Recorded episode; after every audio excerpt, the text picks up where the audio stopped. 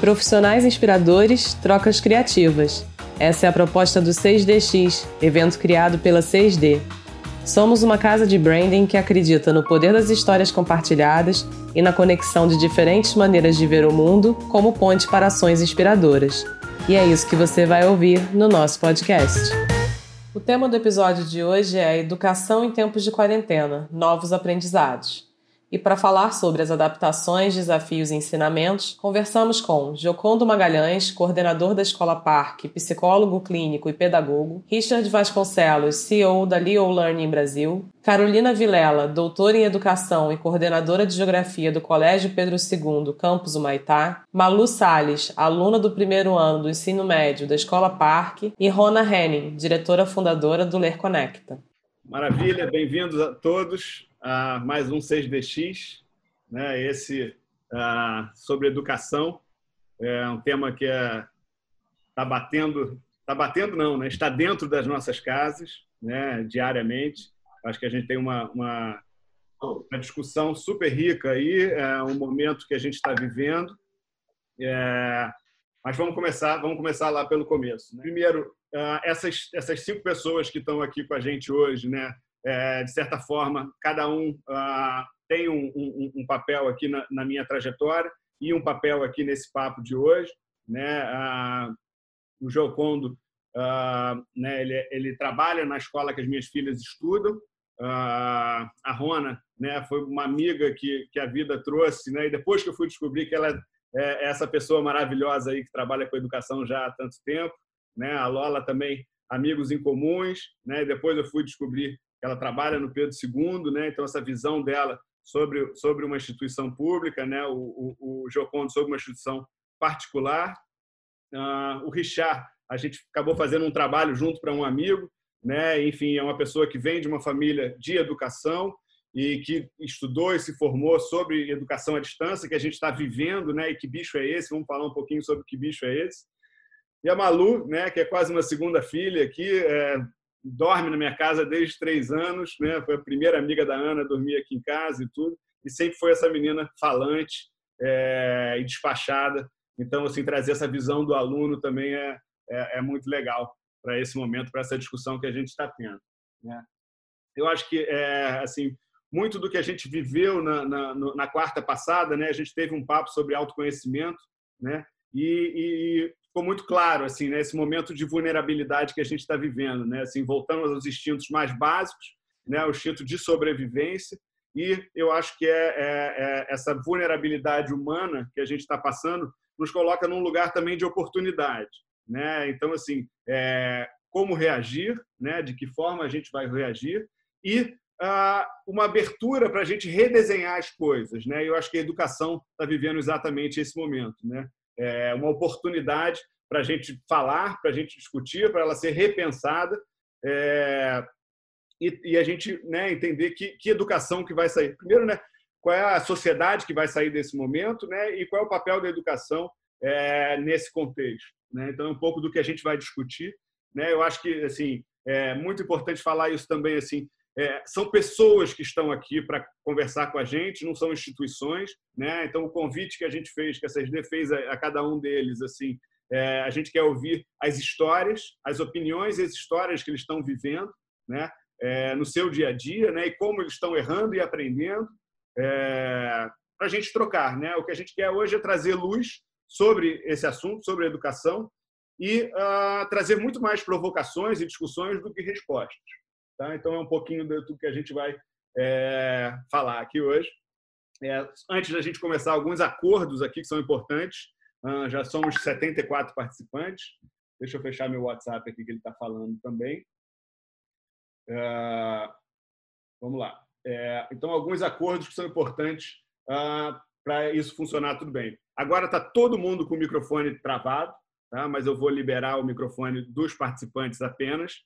Ah, então, eu peço que vocês ah, se mantenham assim, né, para a gente poder ter um, um bate-papo rico aqui. Ah, perguntas, tá? Quem quiser fazer perguntas para os participantes, mandem pelo chat.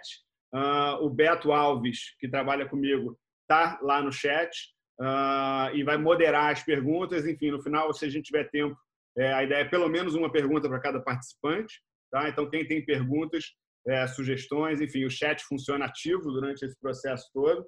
Você pode mandar a sua pergunta para todo mundo, você pode mandar só para o Beto. Tá? Então, ali embaixo tem everyone, ou você escolhe para quem que você quer mandar. Uh, a nossa duração, né? A gente é, imagina que isso aconteça em, em, uma hora, uma hora e pouquinho, tá? A ideia é que ele não se prolongue muito, mas os conteúdos têm sido muito ricos e a gente tem estourado um pouquinho, mas a ideia é a gente se manter dentro do tempo que a gente imaginou. E, por último, uh, quem quiser saber, né, a ideia é a gente, uh, a partir dos feedbacks que a gente está recebendo, continuar com esses encontros. Então, quem quiser uh, ficar por dentro dos encontros, pode botar no chat seu e-mail também, que a gente vai cadastrar no nosso mail e é onde a gente avisa dos próximos encontros. Às quartas-feiras tem o 6DX e às sextas-feiras tem o nosso happy hour, que é o 6D Som, que a gente traz um pouco de como os artistas estão se adaptando nesse momento de quarentena. O convidado dessa semana, às seis e seis, uh, que é happy hour mesmo, né? o live. É, a gente põe o celularzinho aqui do lado, termina, está terminando de trabalhar o dia, vai ouvindo, vai curtindo aquele som. É o Maurício Baia, tá? um grande artista, está morando agora fora, enfim, vai contar um pouquinho da sua trajetória. Ok? Então vamos lá, vou liberar aqui a, a turma. Agora entrou um monte de gente. Deixa eu ver como é que eu acho vocês. Se eu consigo. Ah, aqui eu consigo. Então, ó, vou liberar o Giocondo, vou liberar a Rona, vou liberar o Richard, vou liberar a Lola e vou liberar a Malu. Vocês estão me ouvindo e estão falando? Estamos ouvindo. Ouvindo. Sim, estamos ouvindo bem. Então, agora que a gente pode trocar, né? Então, em primeiro lugar, queria agradecer demais a participação de vocês, a disponibilidade. Eu acho que esse momento que a gente está em casa com diversos afazeres domésticos, é, além do trabalho e da família, então disponibilizar uma hora do nosso dia para a gente é uma honra ter vocês aqui. Né? Esse primeiro, né, nesse primeiro bloco, então assim, eu vou dividir o nosso papo aqui em dois, dois momentos, tá? É, primeiro, eu queria começar né, falando um pouco conceitualmente sobre educação né? É, o que, que é a educação e o que, que ela pode ser e como ela está se adaptando a esse momento. E o segundo bloco, vamos falar de fato de prática, né? na realidade, como é que isso está tá acontecendo. Né? Então, assim, eu vou começar fazendo uma pergunta para a Rona, que foi a primeira pessoa que eu é, busquei na hora que eu falei, ah, pô, vou falar de educação, é, para quem que eu vou falar? Liguei para a Rona, a gente começou a trocar muita ideia, assim, e ela trouxe diversas ah, provocações que a mim fizeram muito sentido. É... Então, Rona, conta aqui um pouquinho para a gente, né, na sua visão, né, é, assim, é... um pouco sobre a educação e sobre a aprendizagem nesse momento, né, o que está acontecendo, o que, quais são os pontos é, é, importantes da gente olhar e tudo. Se a nossa educação ela é conservadora, não é conservadora, e, e como é que esse momento está tá influenciando tanto na educação, mas por outro lado também, né, de, de, do consumo da educação, do conteúdo, né, na aprendizagem. Como é que você está vendo isso? Au. Vamos lá. É, bom, boa noite a todo mundo. Bem-vindo. Ah, desculpa, Rona. E começa se apresentando, por favor. Tá. Então vamos lá. Boa noite, super bem-vindos. É muito legal, eu acho, esse espaço. É, a 6D é uma casa na minha vida de pouco tempo, mas de muita afinidade. Então, estar, numa, estar em casa é uma delícia, né? Porque a gente conversar com gente que, apesar de diversos pontos de vista, porque eu acho que esse grupo hoje tem pontos de vista diferentes, mas eu acho que a gente está realmente todo mundo muito na ideia de trocar, de se ouvir e de construir junto uma história que a gente está fazendo, né? É, entender o que é educação nesse contexto, é, precisa a gente olhar um pouquinho para trás. Então, vou fazer o seguinte: vou olhar rapidinho para trás da minha vida para me apresentar a vocês, para vocês entenderem o que eu estou falando sobre hoje. Tá? Assim, é, bom, eu sou da educação de carteirinha, sou da pedagogia, da educação brasileira, rodei o Brasil inteiro trabalhando com formação de professores. Quase do Iapoque ao Chuí, porque eu fiquei durante algum tempo trabalhando literalmente no Iapoque. É, eu fiquei cinco anos na Amazônia fazendo trabalho de é um trabalho social com formação de formação de comunidades para que elas se alfabetizassem, criando metodologia e tal. Depois fui para o sertão do Ceará, então assim, eu fiz um trânsito pelo Brasil para poder, eu estava falando com o Tola mais cedo, eu acho que quando a gente tem uma diversidade de caminhos na nossa trajetória, faz com que a gente tenha mais repertório para encarar situações difíceis como essa que a gente está vivendo. Porque uma situação como a que a gente está vivendo precisa que a gente seja criativo, que a gente tenha um manancial para poder criar soluções sobre alguma coisa que a gente não conhecia. E isso, na verdade, é que é a educação. Então, a educação como área, na minha visão, ela é uma, ela é magnânima, porque a gente está falando de uma educação com E maiúsculo, ela acontece em casa, fora, da, fora de casa, na escola, na rua, onde quer que você esteja, com quem você esteja, em qualquer tempo. Isso é a rede da educação. Isso tudo tem que estar costurado, acontecendo ao mesmo tempo. E não acontece da mesma maneira. A gente está em casa, a gente está fora da pandemia, a gente está em casa, a gente está na escola, a gente está no trabalho, a gente está na rua, a gente vai ao clube, a gente vai à lagoa. Em cada um desses lugares, assim, um microcosmo do Rio de Janeiro, você tem uma, um entendimento de educação. Então, para mim, pensar a educação nesse momento é lançar mão de todos os caminhos que todos nós fizemos ao longo da nossa vida, com mais idade ou com menos idade, também não tem diferença. É, crianças bem pequenas, vamos pensar numa criança de 4, 5 anos, 5, 6 anos. Quanto mais ela tiver vivido situações diferentes, em ambientes diferentes, ela tem mais repertório para viver o momento que ela está vivendo do que uma criança que sempre esteve no mesmo lugar, com as mesmas pessoas, da mesma maneira. Então, para mim, a educação tem uma questão fundamental: diversidade, multiplicidade, repertório. E isso também se chama cultura. Então, educação e cultura não se dissociam. Né? No tempo histórico, a gente já teve, inclusive, um ministério que isso era junto, porque era impossível separar a educação da cultura e a cultura da educação. Então, a gente agora, por exemplo, então acabou de falar, a gente tem quarta-feira encontros do 6DX e na sexta-feira a gente tem live com música. Onde acontece a educação? Em todos os dois. Porque enquanto a gente está terminando um trabalho e entra alguém que a gente não conhecia, um som novo, uma, uma, uma imagem que a gente traz para a vida da gente, a gente amplia o quê? O nosso baú, as nossas referências, o nosso repertório. Então, essa sou eu. Muito múltipla, muito diversa. É, fundei um instituto que começou sendo um instituto só de trabalho social, há 13 anos atrás, é, e hoje é um instituto e uma empresa, chamada Ler Conecta, funciona no Maitá, e trabalho absolutamente com mixagens de área de conhecimento. Então, filosofia, educação, arte, literatura, artes plásticas, literatura, cinema, música. E agora eu tenho um dado novo que eu incluí a culinária, a cozinha, como um campo de conhecimento. Então, ele entra como mais uma bagagem. Vamos, vamos falar sobre isso na prática, tá? Eu vou te trazer na prática, eu vou falar sobre isso aí com você. Deixa eu jogar a bola aqui é, para o Jocon, né? É, enfim, queria, queria que você se apresentasse, né? E, okay, e trouxesse um pouquinho da sua visão sobre educação e sobre a oportunidade que a gente está tendo nesse momento. Tá, primeiro eu queria agradecer, Tola, essa oportunidade de estar aqui com vocês, estar com Rona, com Lola, com Richard, com a Malu. É, acho importante essa, essas trocas, né? acontece muito nisso, nessa troca entre seres humanos. Aí eu queria ser bem breve nessa, nesse, eu vou falar também um pouco, você pediu que eu me apresentasse.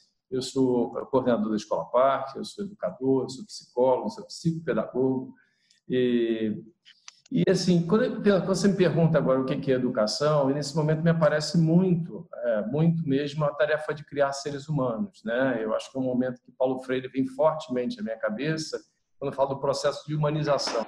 Eu acho que educação é esse processo que está, como a, a, a Ruana falou, no cotidiano, que a gente tem esse compromisso de criar seres humanos. Então, assim, no passado, no presente e no futuro e pensando que seres humanos serão esses, são esses, serão esses, e que mundo é esse que nós queremos construir. Então, é o tempo todo nesse, nesse diálogo, nesse pensar constante de vamos criar, vamos produzir seres humanos. E isso é, não tomando como algo que já vem pronto. O ser humano ele é construído, ele é construído nessa relação com o outro humano. Então, essa educação, para mim, é esse processo, processo muito intenso e cotidiano. Tá, então vou, vou, aproveitar essa sua resposta aqui, rolar a bola para a Lola. Lola, fala um pouquinho, né, na sua visão, essa oportunidade que a gente está tendo, é, se apresenta. Né, eu acho que você, muito uhum. legal aqui, traz um, um, uma visão é, de uma escola pública. Né? A gente tende a estar muito dentro da nossa bolha, então acho que sua participação aqui é muito rica para abrir a nossa cabeça.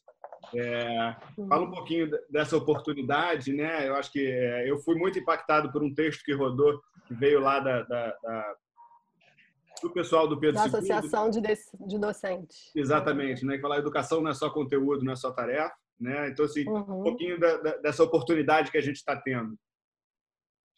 Então, pessoal, boa noite a todos. É, queria começar também agradecendo muito a, a, oportunidade de estar aqui falndo com, com pessoas tão diversas e é, saudar também a iniciativa, né, a criação desse espaço. Estamos todos carentes de conversas, né? estamos todos carentes de estar é, interconectados de alguma forma. É, eu sou a Lola, sou também Carolina, né? Meu nome é Carolina, mas aqui entre amigos a gente usa aí o apelido.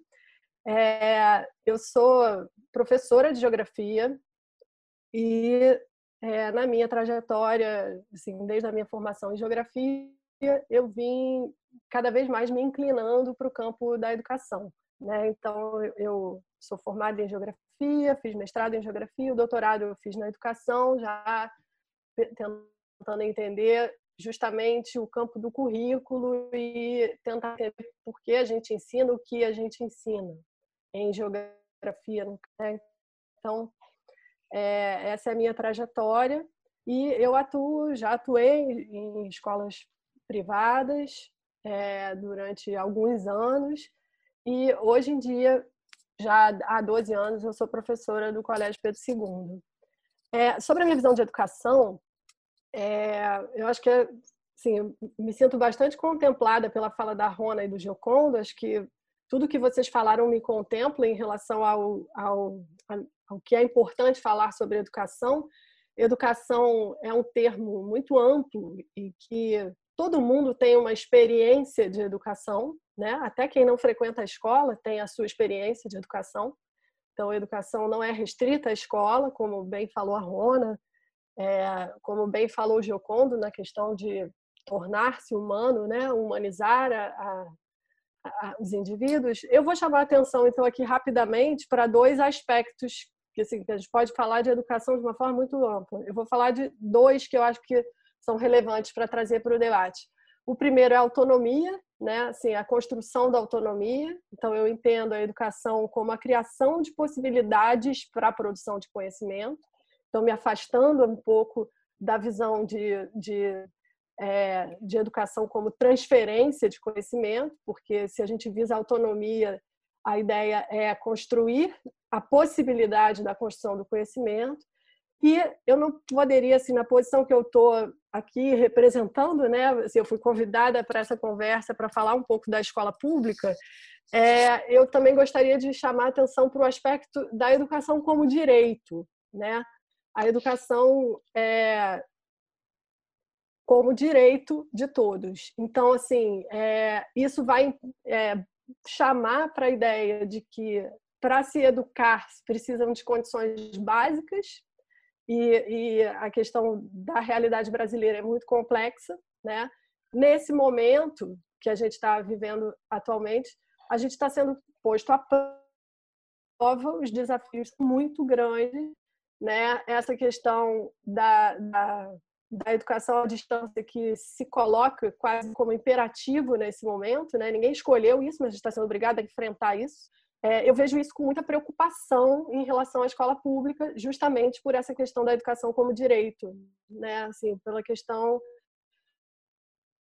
da isonomia, pela questão da possibilidade de se aprofundar ainda mais as desigualdades no Brasil é, embora que a gente tem que discutir experiências incríveis, são muitas coisas legais que podem vir desse momento, podem ser utilizadas né, em diferentes contextos, mas a educação à distância ela é nesse momento. Por outro lado, eu vejo com muita preocupação isso, tanto pela diversidade de, de condições que os estudantes enfrentam, quanto os professores. Né? Acho que é muito importante eu estou aqui no papel de uma professora da escola básica, é, falar sobre a produção de, de conteúdos é, nesse momento na vida dos professores. Assim, a pandemia afetou igualmente todo mundo, né?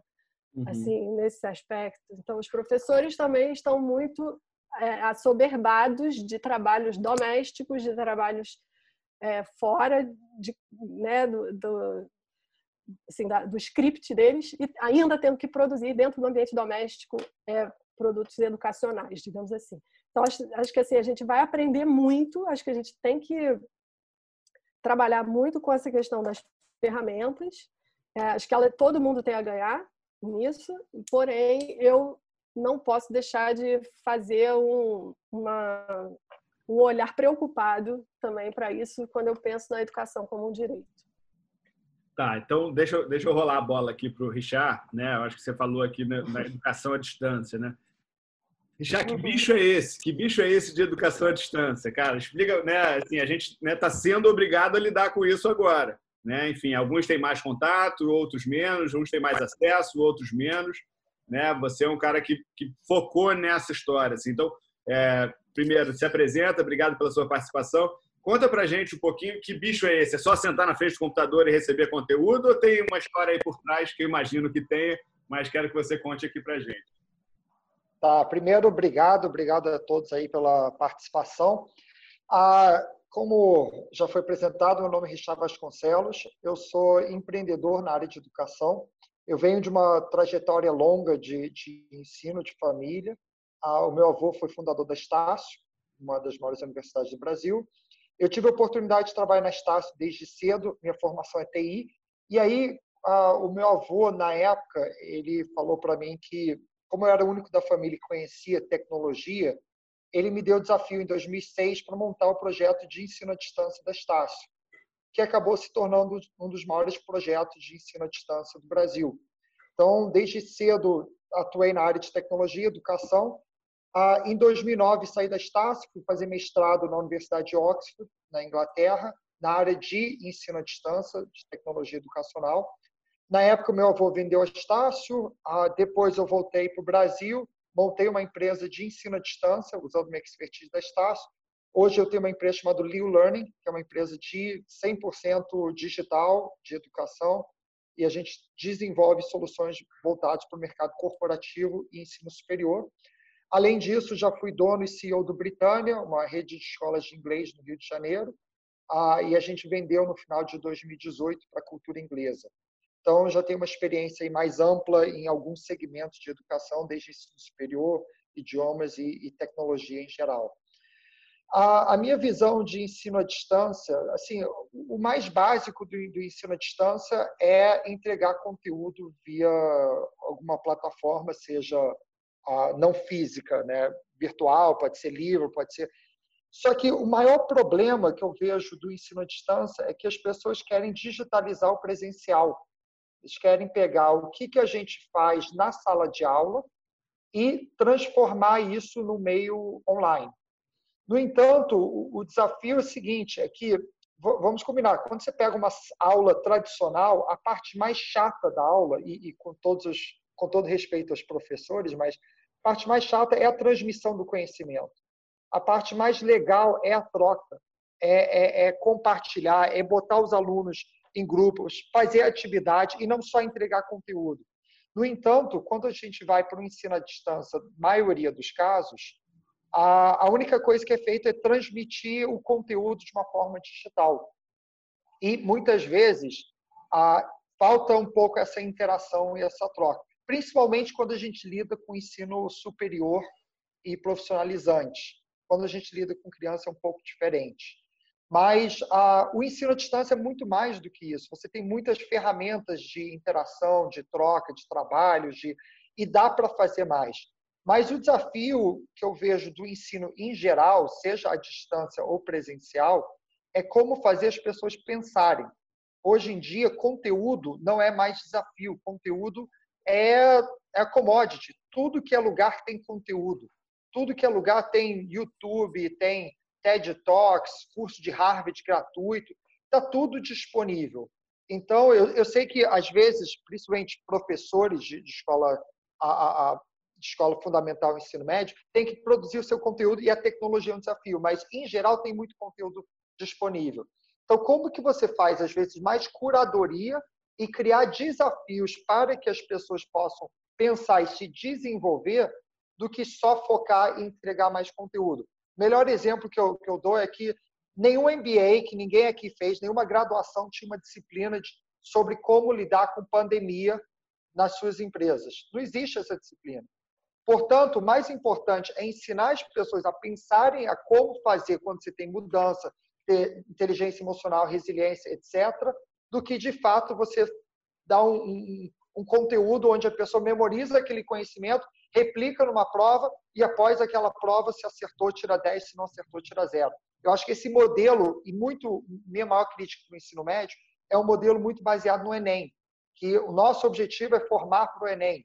Mas após o Enem, e aí? Então, eu acho que o desafio da tecnologia existe, para mim é muito mais curadoria e criar modelos para fazer as pessoas pensarem, mas eu acho que tem um desafio maior da educação aí que é um pouco mais amplo. Boa, obrigado. Deixa eu rolar a bola aqui para a Malu. Maluzinha, bem-vinda aí ao nosso papo. É, Oi, hoje... Ela vai me chamar de tio Tola. Não, é, tô tentando ter uma moderação aqui. Você pode, Maluzinha, você pode me chamar de tio Tola. Olha só, é, hoje mais tarde, hoje mais cedo a gente estava conversando um pouquinho, né? E eu achei muito interessante assim, né, é, esse lugar assim que você se colocou e colocou todo mundo assim, né? É, estamos em período de testes, né? É, os alunos, as escolas, os professores, os pais, né? Como é que você está vendo esse, esse momento, assim, né, sob o ponto de vista de educação, que a gente está em teste? Assim? Como é que está isso batendo em você? Então, eu acho que o Richard ele falou uma coisa que é 100% verdade, que é ninguém sabe, ninguém sabe, ninguém se preparou para lidar com essa situação. Então, eu consigo ver no meu dia a dia que todos os alunos estão tentando lidar com essa situação, os professores estão tentando lidar com a situação e querendo ou não, alguns são melhores do que outros e outros são piores do que os outros. E isso para mim é uma situação muito de teste, porque da mesma forma como a gente não tem a menor ideia de quando tudo isso vai acabar ou da, o que, que vai acontecer daqui a um mês, sabe? A gente não sabe é, o nosso futuro mais próximo. A gente também não sabe como é que a gente vai lidar com essa educação, sabe? E, por exemplo, eu sempre tive uma educação presencial dentro de sala, uma educação milenar, né? Que é todas aquelas cadeiras sentadas, olhando para um quadro na frente do professor. E de repente, é, numa mudança de uma semana, a gente teve que aprender a ter um novo tipo de aula. Esse tipo de aula presenci é, não presencial, esse tipo de aula online. E é muito estranho ver como a gente não sabe qual, qual é o nosso a nossa produtividade dentro disso. Porque eu, como aluna, estou fazendo todos os testes e todas as minhas provas com vários materiais perto de mim. Então, qualquer momento que eu tenha uma dúvida, eu mesma dou um relaxamento para mim. Eu me dou um relaxamento que eu posso dar uma olhada, sabe? Porque eu sei que isso não é um período que a gente está tendo a maior produtividade do mundo. E da mesma forma como eu dou uma relaxada, a escola não sabe qual é o real resultado das pessoas. Porque a nota dos exames, ou a nota dos testes, ou a resposta dos questionários não são necessariamente o que os alunos estão sabendo. Então, eu acho que é, a gente está num período de teste porque está todo mundo aprendendo a lidar com isso de uma forma, sabe? E a gente não tem a menor ideia do que vai acontecer daqui a um mês. Então, acho que é permitido dar esse relaxamento, sabe? Esse relaxamento de produtividade, esse relaxamento de o que, que a gente deve fazer, como a gente deve aprender, ter, trazer feedbacks toda hora entre alunos e professores, entre coordenadores e auxiliares, sabe? Eu acho que isso é uma das coisas mais importantes. Eu acho que a conversa agora é uma das coisas mais importantes, porque sem isso a gente não vai conseguir achar um meio do caminho, sabe? A gente não vai conseguir achar um equilíbrio de uma coisa que a gente não tem a menor ideia de como lidar com. Eu concordo com você e acho que a, a, a, saída disso, né, a conversa vai ser fundamental, né? A conversa entre pais, entre escolas, entre sociedade, o tempo da volta, né? No final a gente vai, vai falar um pouquinho sobre sobre como a gente vai sair disso e tudo, mas eu acho que é, a transparência, né, e a conversa né, entre esses agentes, né, escolas né, e professores, os pais, os alunos, a sociedade em si, é que a gente vai junto entender qual é o tempo dessa volta. Né? Falando um pouco em tempo, né, Rona, é, será que não é tempo de, de aprender né, o, o, o, o, trabalhar né, os soft skills né, e não só o conteúdo em si? Né, isso que a, que a Malu está tá trazendo um pouco né, da ansiedade dela, se está produtivo, se não está né? E, e, e como a gente trabalhar isso nesse momento, aproveitar esse momento para isso? Eu acho que isso que a Malu falou foi muito super importante. Eu queria cruzar o que a Malu falou com o que a Lola falou, porque acho que tem esse lugar dessa produtividade, né? uma prontidão de produtividade que a escola se perdeu. É assim, a coisa menos importante da escola é essa essa esse modo contínuo da produtividade. Porque quando um adolescente está preocupado que ele não tem como saber o que vai ser para frente e ele levanta a bola de que a gente não vai conseguir ser tão produtivo, me parece que as coisas estão bem fora do lugar. Porque o que, o que seria a questão é, mais importante é, o João, começou falando disso, assim, qual é a questão mais importante para a gente pensar a escola? Não só em tempo de pandemia. Acho que a pandemia, esse momento da gente, é um momento é, muito oportuno para a gente já repensar o que estava rolando. Uhum. Então, é, o que o Richard trouxe com relação à, à, educação à distância, e esse boom de educação à distância, equivocadérrimo, equivocadérrimo que está se fazendo. Porque é exatamente o que ele disse, nada como ouvir quem sabe. Porque a gente está transpondo um, uma, uma realidade, uma prática física e corporal para uma tela. E isso é inviável, é péssimo. É a pior adaptação que se pode fazer, é chato. Uhum. Então, na verdade, eu acho que todo mundo aqui, de cada um no seu, no seu território, é, costurou, na verdade, uma narrativa do quanto a gente perde noção de coletivo, perde noção de direito de todos. Essa produtividade equivocadérrima de sendo aposta na frente de um lugar, a gente está falando de uma educação básica. A gente está falando de uma educação primeira na vida da criança, do adolescente, do jovem. Então, assim, a produtividade não deveria ser uma palavra, a minha maneira de ver, tá? Que deveria estar preocupando tanto é, a um adolescente, como a Malu acabou de dizer, quando a questão mais fundamental, e que todo mundo colocou, é a questão da gente pensar a própria vida. A gente, Malu, não sabe o que vai acontecer amanhã, porque a gente pode morrer. A gente realmente pode estar infectado e não dar conta, e ter uma asma e morrer para o hospital. Então, assim, produtividade de conteúdo é muito irrelevante. 200 dias letivos, não tem a menor importância 200 dias letivos. A gente tem que pensar em repensar a vida, enfim, vai lá, Joconda. Eu acho assim, super importante que a Malu está trazendo, e é para escutar o aluno, eu acho sempre achei fundamental. É, agora, tem dois pontos na fala da Malu que me chamam, que me fazem pensar. Um é a questão do controle, né? Assim, pensar em controle no, na educação, que deveria se falar em acompanhamento. Né? Como é, e outro é que ela apresenta também, né, Maluzinha? Apresenta caminhos que ela já está tendo para poder superar. E ela fala, por exemplo, diante dos desafios, ela procura é, fazer pesquisas, consultar, e que isso que é o bacana. Né? O bacana, a educação é para isso. A educação é para fazer pessoas curiosas, pessoas que, que criem estratégias para superar os desafios. E aí é o lugar desse professor nessa nova educação, que é desse orientador é desse que vai problematizar, é esse que vai trazer novos desafios para que o aluno, a aluna continue nesse processo. Então, acho muito importante o que o Malu está trazendo para a gente, porque é, o que a gente está precisando hoje é repensar o que é educação. Né? E essa pandemia, ela nos traz essa necessidade. É quando a gente diz assim, ninguém escolheu, ninguém escolheu, mas ela está sendo importante para isso. Quando você pensa, por exemplo, como o Richard falou, que a gente tem que, de repente, agora, em, em, em alguns dias, transformar uma escola presencial em uma escola virtual é, parece simples, não é tão simples assim, não é só uma questão de tecnologia. Nós estamos falando de projetos de educação.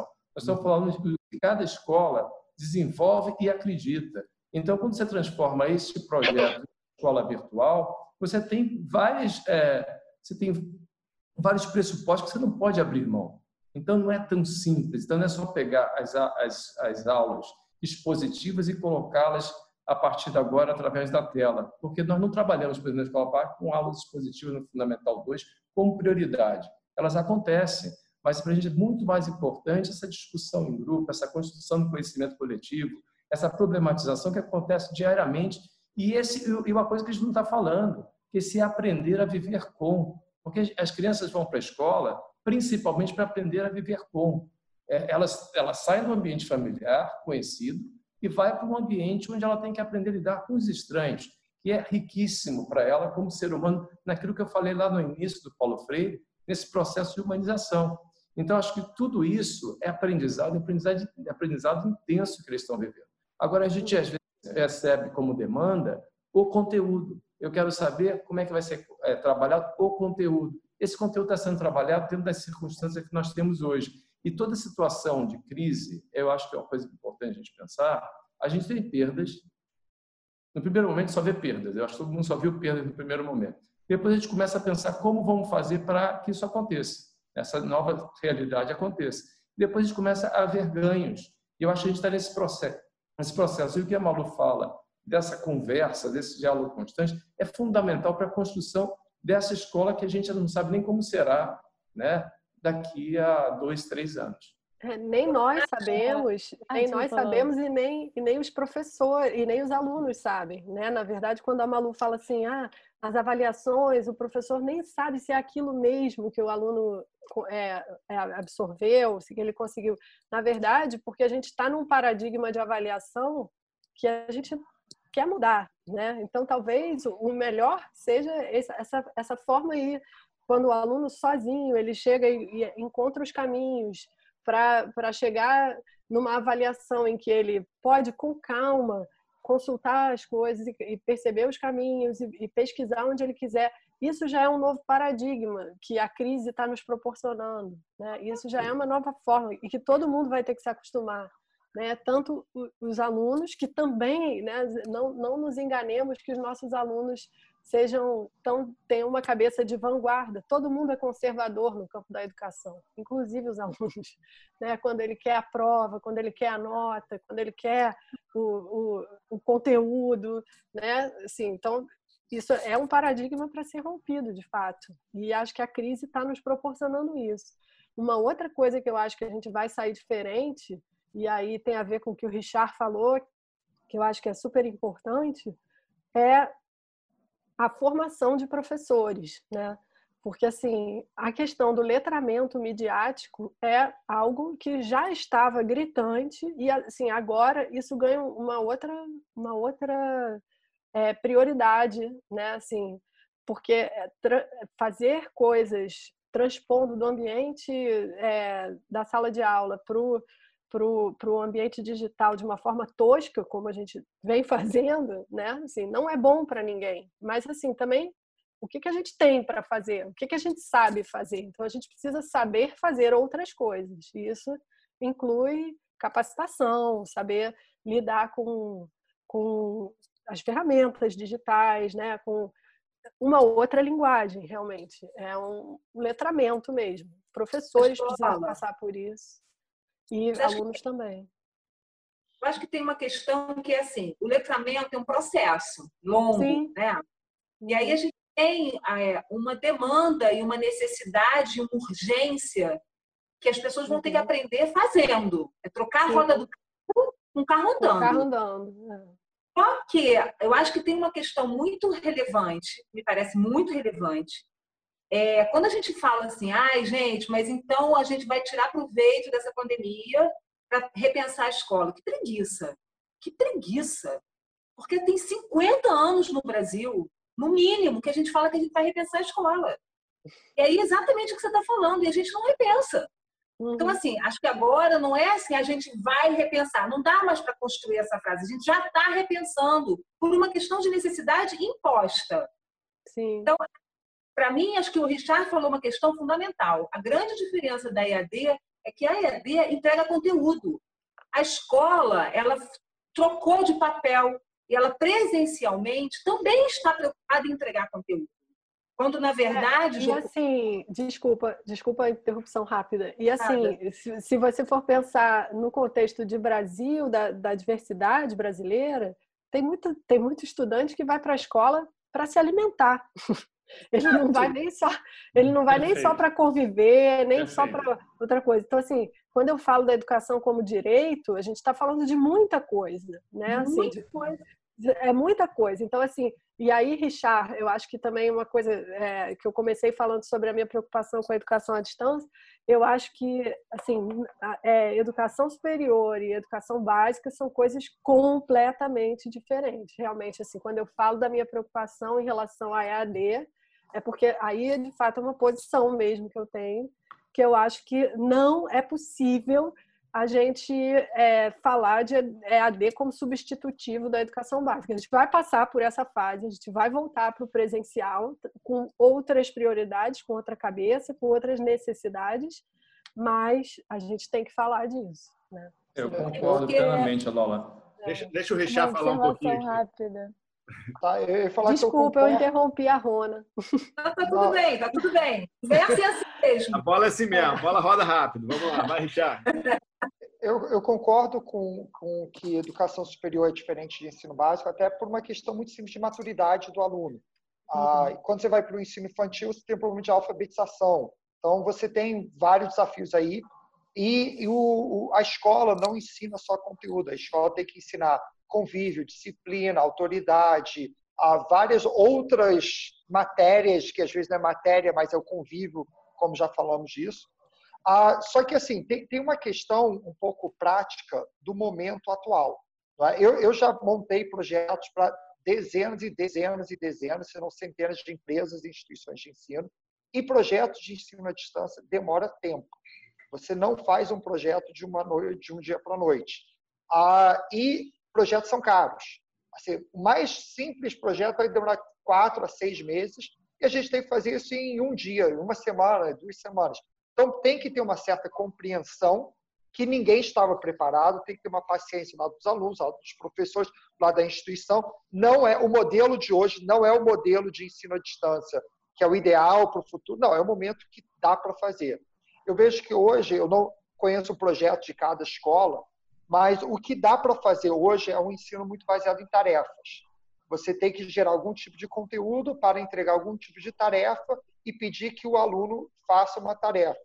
Ah, pode ser exercício, pode ser outro tipo de tarefa, mas eu vejo uma preocupação muito grande em replicar o modelo do ensino tradicional do professor ficar dando aula, ficar dando, entregando conteúdo. Então, isso eu acho que é a preocupação maior quando eu falei da digitalização do presencial.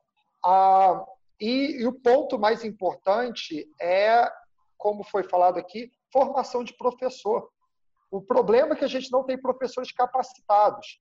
Eu lembro quando era dono do Britânia, qualquer professor, antes de entrar em sala de aula, ele tinha pelo menos 40 horas de treinamento no, antes de entrar, e ao longo do primeiro ano, 100 horas de treinamento para poder entender a nossa metodologia, que era uma metodologia muito intensiva com tecnologia.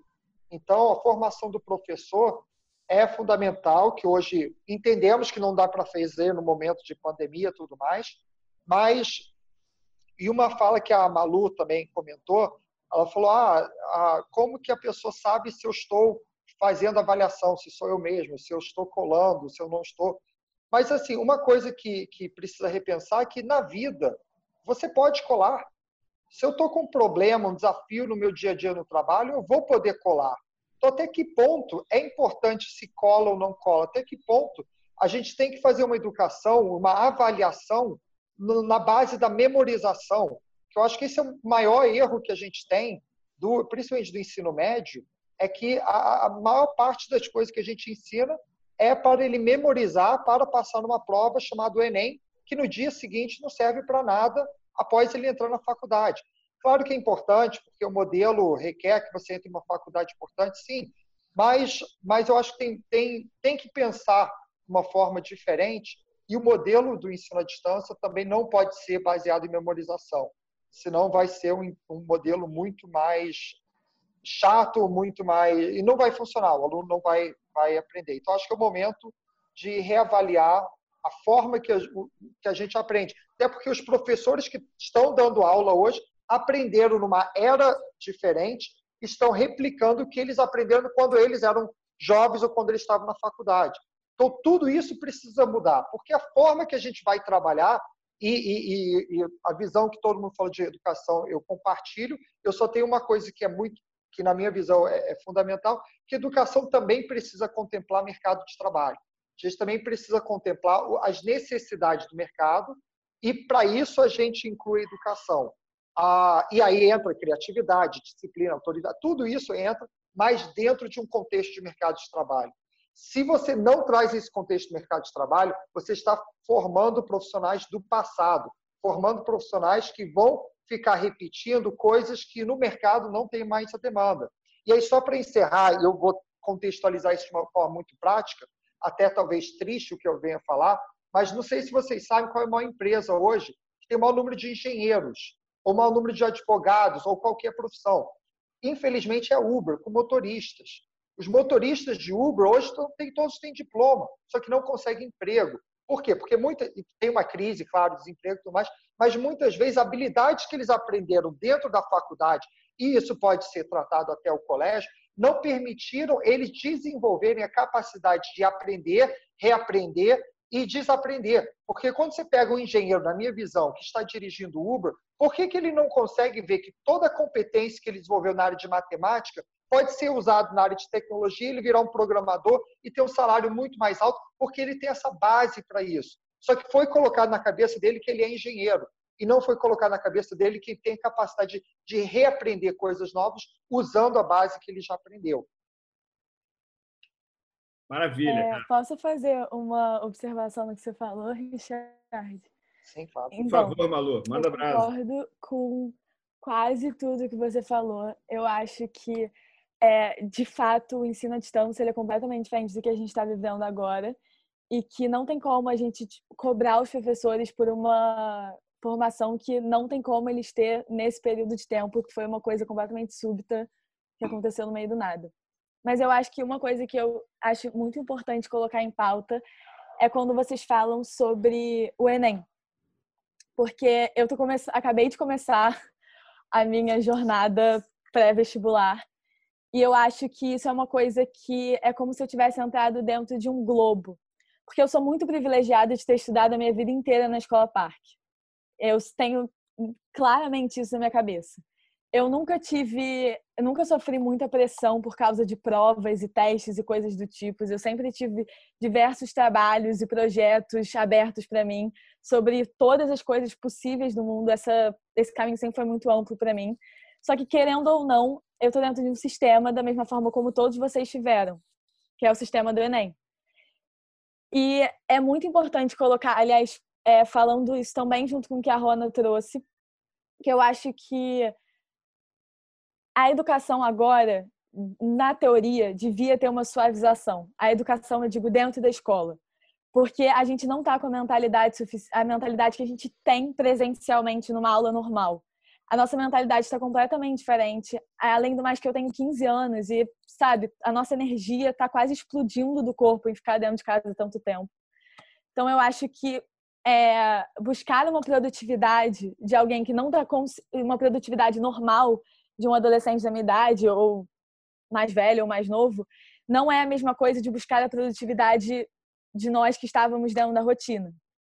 Só que o problema é que quando a escola parque faz isso ou outras escolas fazem isso, essa suavização, eles estão ignorando que a gente faz parte do sistema, que eu vou ter que fazer uma prova daqui a dois anos. E o terceiro ano esse ano vai ter que fazer uma prova no final do ano, querendo ou não. Então não tem como a gente simplesmente falar que não deve se preocupar com o fato da educação e não deixar de se preocupar, mas dar uma suavização se algum ponto vai chegar a nossa hora de fazer isso. Então, o problema não está na forma como os professores estão fazendo. Os professores estão, ou as escolas, eles estão tendo que se adaptar dentro de um sistema que é muito maior do que todos nós. Então, não tem como eu chegar e é, falar, vou dar uma suavizada em tudo que estou aprendendo, ou é, vou tentar diminuir a minha produtividade, porque algum ponto vai chegar a hora de que vão é, pedir de mim tudo aquilo que seria pedido de uma pessoa que não passou por esse processo que a gente está passando agora. Então, acho que esse é um fator muito importante de colocar em pauta, sabe? Que é o Enem, o vestibular, todas essas questões em geral, em geral porque não tem como ignorar isso. Eu concordo com você, Malu. É, e aí, assim, trazendo um pouquinho da, da minha visão de pai aqui, né? Estou vendo aqui a, a, a Rita até né, colocou isso aqui. Será que vai ter Enem mesmo? Né? É, o, o, o tempo, né? Eu acho que eu trouxe essa história do tempo. Assim, esse ano, é, assim, eu não sei, né? Eu não sei como férias, né? Então agora está todo mundo de férias, não está de férias, é um direito, não é um direito. É, o tempo das coisas, é, tem tempo para terminar o conteúdo para quem vai fazer o NEM, para entregar as provas, para entregar essa história. Então, assim, eu acho que até por essas limitações que a gente está tendo que viver, né, essas discussões se tornam essenciais, né, para da onde que a gente está e para onde que a gente vai, né? É, então, vou pegar esse gancho aqui para a gente fazer uma viradinha aqui e a gente começar a, a, a falar um pouquinho de, na prática, né, o que está acontecendo. Assim, eu queria é, que vocês contassem para a gente aqui um pouquinho é, como é que está sendo né, o dia a dia de vocês aí, no, no, como que as instituições que vocês trabalham estão se adaptando, né? Ah, como vocês estão recebendo os feedbacks, né? Onde que a gente está acertando, aonde que a gente pode melhorar e tudo mais. É, tem uma série de, de, de questões aí para a gente falar, mas vou fazer essa transição. Mas eu queria, queria pegando esse, esse, esse gancho da Malu aqui, jogar uma bola para o Geocondo, que está acostumado a lidar com jovens, e hoje eu recebi uma, uma, uma uma provocação que eu achei demais, que é o seguinte, é, né, aos 15 anos, né, a gente queria era crescer em tribo, né, com a minha galera, com aquela coisa, e negar os pais, né? Pô, não, não me pega na porta da escola, não, não sei quem tu. Porra, e a gente tá tendo que viver dentro de casa e longe dos amigos. Como é que é isso, ô, Jocondo? Vamos falar um pouquinho. É, eu acho que esse tem sido um grande desafio, né? Assim, a, a parte dessa educação que é feita pela escola, pelos professores dentro desse espaço escolar, ela está sendo transferida para o espaço doméstico e as famílias estão tendo que lidar um pouco com isso. As famílias ficam muito ansiosas, elas começam também a tentar entender o processo, o processo de ensino e aprendizagem das escolas, às quais os filhos pertencem, elas ficam muito é, com muita dificuldade em poder ajudar. E lembrando que a Malu coloca, e todos nós sabemos, quer dizer, nós estamos todos vivendo o mesmo, as mesmas, os mesmos problemas desse momento de crise. Então, assim, em cada casa, nós temos aí uma rotina alterada, nós temos pessoas tentando dar conta desse momento de crise. Então, assim, é importante a gente entender isso, até para a gente poder pensar que escola é essa e que escola é possível sendo escola virtual. É, quando o Richard fala da questão da educação, eu acho importante a gente entender que a educação, como a, a, Lola falando nisso, é um direito e tem que, temos que entender enquanto direito. E isso vai nortear todo, todo o resto, todo, toda a nossa prática, né? E eu estou falando de um, de um segmento que é privilegiado das escolas particulares, mas tem que entender que a educação é muito uma coisa muito mais ampla e esse momento as pessoas estão vivendo um momento em alguns espaços momentos bastante críticos. Então, eu queria voltar para o que você me perguntou, como é que esse, como é que essas famílias estão lidando? Elas estão lidando cada um dentro das suas possibilidades. O que as escolas têm feito, principalmente a escola Parque, é tentar estar o mais perto possível para poder ajudá-los. Nós fizemos opção, é, colados no nosso projeto pedagógico, e não fazermos apenas aulas expositivas, no sentido de videoaulas. Nós entendemos que é um momento de construção, é um momento que os meninos têm que estar diante de tarefas, sendo orientados pelos seus professores em momentos pontuais, para que a gente possa construir essa educação que é educação nova, educação que a gente acredita que é educação que, que vai fazer um futuro diferente. Então, assim, os pais, diante disso, que vêm também de educações muito conservadoras, às vezes não entendem uma proposta como essa, se, muitas vezes é, solicitando é, propostas extremamente retrógradas e, e querendo, aí respondendo a sua pergunta, querendo que os filhos fiquem sentados diante da tela, é, reproduzindo uma situação de, de sala né, de aula presencial que seria inviável, sem contar que o Richard pode contar até melhor para a gente do que eu, que o tempo de tela é totalmente diferente do tempo que a gente tem em sala de aula presencial. É, é, seria inviável uma criança ficar cinco, seis horas na frente de uma tela, achando que isso é, é, produção, isso é construção de conhecimento, isso chega a algum lugar. Então, assim, eu acho que o que a gente precisa hoje, na sua pergunta, é que as famílias possam dialogar mais conosco e nós possamos dialogar mais com as famílias, para elas entender em que educação é essa que nós acreditamos e em que direção nós estamos caminhando. Porque a gente precisa fazer o novo. E o novo tem que começar a ser feito agora. A gente está aí com a chance de poder fazer o diferente. E hoje eu penso que reproduzir salas de aula onde há, há apenas uma, aulas expositivas é um retrocesso, sem contar que aí eu vou provocar o Richard. Essas ferramentas que nós temos aí de comunicação, elas já são extremamente autoritárias, porque a gente silencia as pessoas, quer dizer, o professor silencia as pessoas, ele dá a voz na hora que ele deseja e ele tira o que é mais importante que eu falei lá no início, que é a possibilidade do sujeito aprender a viver no coletivo. Isso não se dá com uma pessoa tirando essa autonomia, uma pessoa gerenciando isso o tempo todo. Então, assim, eu acho que a gente está vivendo um momento que é, é um momento temporário, a gente vai aprender muita coisa, mas tem muita coisa que a gente não deve aprender nesse momento.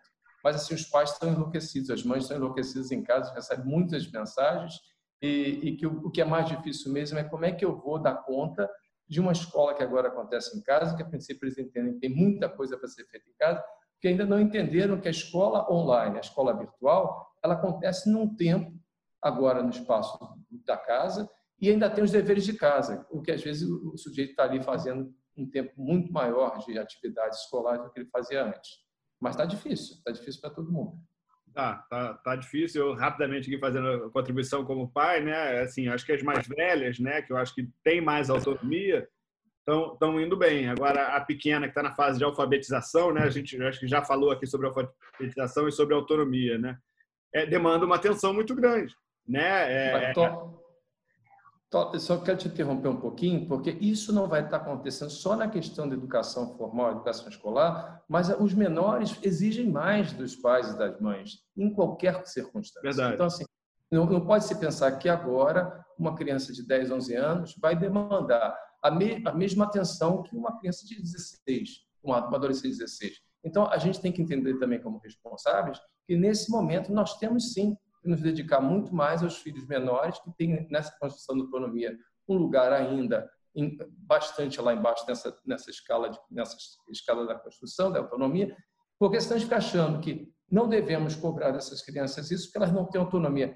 Elas estão sendo provocadas. Elas vão precisar é de um suporte, o suporte das famílias nesse momento. Mais adiante, volta para a sala de aula.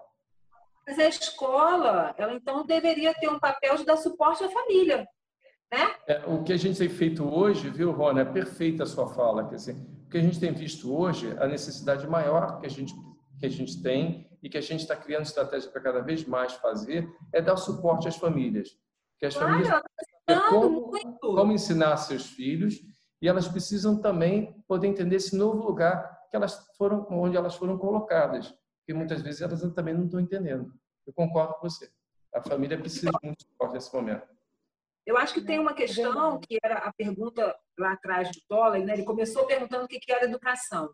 E aí cada um falou um pouco e tal, mas eu acho que a gente também voltar para esse lugar é, de pensar o que, que é, mas não só o que, que é, e assim, qual é a finalidade, a que fim vem essa educação? Né? Então, num momento como esse, a família não tem nada mais importante do que a família.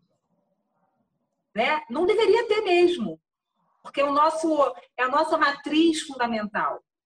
Então, assim, a escola, ela de mão dada com essa família, ela só pode estar de mão dada na família na medida em que ambas se ouvem. Tanto a escola ouve a família, e a família precisa ouvir a escola. Então, é, é uma, é uma mútua, mútua orientação, eu acho. Né? Um e outro em troca. E aí, Malu, era o que eu estava querendo falar aquela hora, que era o seguinte, é como se tivesse passado um tsunami. E se a casa é da gente água abaixo, que bom. Se a gente tem uma casa e a gente tem o que comer dentro dessa casa, tem um tsunami do lado de fora. Não era para ter vestibular. Porque quando há um tsunami, um país é destruído pela água, ninguém pensa num vestibular. É o que a gente é, E aí, Malu, aí eu, aí eu acho que vale a pena também vocês se entenderem como agentes desse processo. Os estudantes têm que pressionar as autoridades. Exatamente. Organizar. Perfeito, perfeito. Pressionar as autoridades. Não tem vestibular. É uma Ninguém situação comparece. muito é, fora do normal, né? Literalmente. A gente está vivendo uma situação que não tem nada a ver com nada que a gente já tinha experienciado. Então, a gente está tentando tirar recursos de lugares que não existiam antes. E eu queria fazer só uma observação uhum. rapidinha do que você estava falando, Ronda. É que eu acho que um dos maiores aprendizados que todos nós vamos sair de tudo isso que está acontecendo é a nova rotina com a família. Porque uma das coisas que eu mais observo dentro de casa, literalmente, é que eu nunca tinha tido uma rotina de estudos junto com uma rotina de trabalhos, junto com uma rotina de casa é, e rotina de cuidar de crianças e todas essas uniões dessas pequenas rotinas em um lugar só. Isso nunca tinha acontecido, porque são vidas de pessoas completamente dependentes, juntas, vivendo dentro de um ambiente fechado. Então eu acho que a gente vai sair disso é, com outro mundo, porque cada um vivenciava o seu mundo. E agora a gente está vivenciando todos os mundos juntos. Então, isso é um aprendizado gigantesco que a gente vai sair disso tudo. Como realmente começa o meu espaço, começa o seu espaço, termina o nosso espaço, essa diferença, sabe, de rotinas e é, trabalhos, literalmente. Então, é exatamente isso que você estava falando sobre a. Agora, Malu, agora a gente entende o coletivo. Exatamente. Nós, né? Nós, na verdade, Exatamente. a gente pula o coletivo. Todo mundo está no mesmo lugar, mas não. Agora todo mundo está no mesmo lugar de verdade. E aí esse lugar e a influência, é o... né, de nós sobre o todo. Que Exatamente. antes parecia Isso. que a gente estava falando sobre o aéreo e agora literalmente a gente está vendo acontecer. Exato. Para mim essa é a grande revolução. Tomar consciência da força de um coletivo e aí é, é a hora que eu acho que exatamente foi o que a Lola falou. É, é muito importante que a sociedade civil, porque somos todas pessoas, não somos instituições, somos pessoas que estamos falando aqui, que a gente tome consciência do nosso lugar e negue as ordens velhas. Então, assim, um vestibular num ano que tem quatro meses não faz sentido. Porque não é um ano que teve 200 dias letivos. A gente vai ter um ano de né? quatro meses. E olhe lá. Só que, Rona, só, só uma pergunta. Se você não tem vestibular, só que você tem um ano que vem com alunos precisando entrar no primeiro período, como soluciona isso? Como qualifica alguém para é entrar numa. Questão. Porque assim, eu acho, eu acho o, a mudança de paradigma eu acho que tem que ser muito maior. Eu acho, por que, que tem um vestibular por ano? Por que, que a gente não tem um vestibular por mês? Por que, que não tem vestibular toda semana? Porque hoje em dia, com tecnologia, porque nos Estados Unidos, eu, eu estudei a maior parte da minha vida lá, você tem o SAT que você pode fazer todo mês. E aí o que vale é a sua melhor nota. Acho que a mudança de paradigma tem que ser muito maior do que a gente está tendo. A, a, a Malu estava falando que está pensando se preparar para a faculdade, mais. Eu tenho duas filhas. Eu tenho uma de cinco, então tem uma diferença grande aí para a Malu, e uma de dez meses. Eu não sei se a minha filha vai fazer faculdade. Eu não sei se para o mercado de 2040 a 2100, as habilidades e os conteúdos que são ensinados na, na, na faculdade continuarão sendo relevantes para ela. Eu acho que a mudança de paradigma, a mudança Sem de paradigma, dúvida. eu acho que é muito maior do que só uma, uma, uma mudança pontual. Eu acho que a gente foi obrigado a repensar coisas como essas por causa da pandemia. A questão específica se ensino à distância é adequado ou não é, para a minha visão, e, eu trabalho com isso, eu ganho dinheiro vendendo ensino à distância, mas a minha visão é muito clara, não é adequado. Menor de 18 anos tem que ser presencial, tem que ser sala de aula. No entanto, podemos repensar a forma que a gente faz a sala de aula para que eu não gaste tanto tempo na sala de aula entregando o conteúdo, que eu posso fazer isso online, e use mais o tempo do professor de uma forma mais inteligente para criar interações e conexões relevantes. Então, acho que essa, é, é, é esse mindset que tem que mudar. Não é o mundo nunca mais será o mesmo. Não, vai voltar. A gente já teve uma pandemia em 1918, onde matou milhões, muito mais gente do que essa. Então, ah, tenho certeza que em 1918 as pessoas falam que nunca seria igual, mas acaba voltando. Eu acho que a mudança de mindset não. e de paradigma tem que ser essas visões mais amplas, como essa. Por que não vestibular? Eu me lembro na Estácio, a Estácio às vezes tem umas visões mais polêmicas do que isso, mas na época era um vestibular por ano. A Estácio começou a fazer dois, três, quatro, por uma necessidade de mercado. Até que meu avô falou: por que, que a gente não faz vestibular todos os dias, três vezes por dia, em todas as unidades? E levamos isso para o MEC, era uma aberração, todo mundo reclamava. E a gente fez vestibular online. Você entrava em qualquer unidade da Estácio, marcava no dia, na hora que você quisesse, fazia um vestibular. Tudo bem que a Estácio tem um conceito mais popular, tudo, mas a questão é mudança de paradigma. A Estácio quebrou paradigmas para que essas coisas acontecessem. E aí eu escuto muito quando eu falo, enfim, eu tenho um milhão de coisas aí na área de educação que são bem, bem diferentes, mas quando eu escuto as pessoas me falam, ah, mas o MEC não permite. E aí eu sempre respondo, e o governo permitiu Uber? E o governo permite iFood? Primeiro vem a inovação, primeiro vem a disrupção, depois a legislação tem que acompanhar. Então, a inovação, se pedir permissão, nunca vai acontecer. Tem que pedir perdão e não permissão. Mas, Richard... É, essa questão do, do, que você está trazendo outra vez, do Uber e, e iFood, é uma discussão mais ampla. Né? A gente tem que pensar em educação e tem que pensar de uma, de uma forma, de uma outra forma. Né? A gente não acha interessante, eu particularmente não acho interessante nem existir Uber, nem existir esses vínculos tra trabalhistas que hoje se colocam aí, é essa precarização do mercado de trabalho do trabalhador. Eu acho que a gente tem que discutir um monte de questões, mas a gente tem que abrir o leque. O que é mais importante na educação é que o sujeito possa ter suas potencialidades, desenvolvê-las e então escolher onde ele quer atuar. Eu acho que isso deve, estar, deve ser preponderante e, e, e, que deve estar na nossa cabeça o tempo todo. Fala, Ronald, te interrompi, perdão. Deixa, deixa, deixa, deixa eu ser moderador aqui um pouquinho. Né? A gente já chegou aqui, já estourou o nosso tempo e, e, e são 8 e 10 A gente vai, vamos, vamos lá, vamos até 8 e meia. É, mas eu queria ouvir um pouquinho mais da, da, da Lola, assim, como é que a escola pública está se adaptando a esse momento? Assim, isso, é, enfim, eu não tenho tanto acesso e tenho muita curiosidade, né? O, as dificuldades, os acertos, os momentos. É, tem carga horária, não tem carga horária? Como é que, como é que vocês estão fazendo lá? É, enfim, eu acho que vocês têm uma grande influência né, do governo, das diretrizes e tudo mais em políticas públicas. Como é que está lá? Conta um pouquinho para gente, por favor. Conto. Então, é o seguinte, por conta, inclusive, de tudo aquilo que eu já falei, né, sobre as nossas dificuldades, sobre os gargalos que a gente tem, essa questão da acessibilidade dos alunos, assim, a gente não pode garantir que todo mundo tenha acesso à internet e não só o acesso à internet, né? É a, questão da, da condição social para o uso dela, né? É, eu queria até narrar uma situação rápida que eu acho que exemplifica bem e, e costura bem o que a gente falou aqui é, pegando até o que a Rona começou lá falando no, no, primeiro, na primeira fala dela sobre a questão do repertório.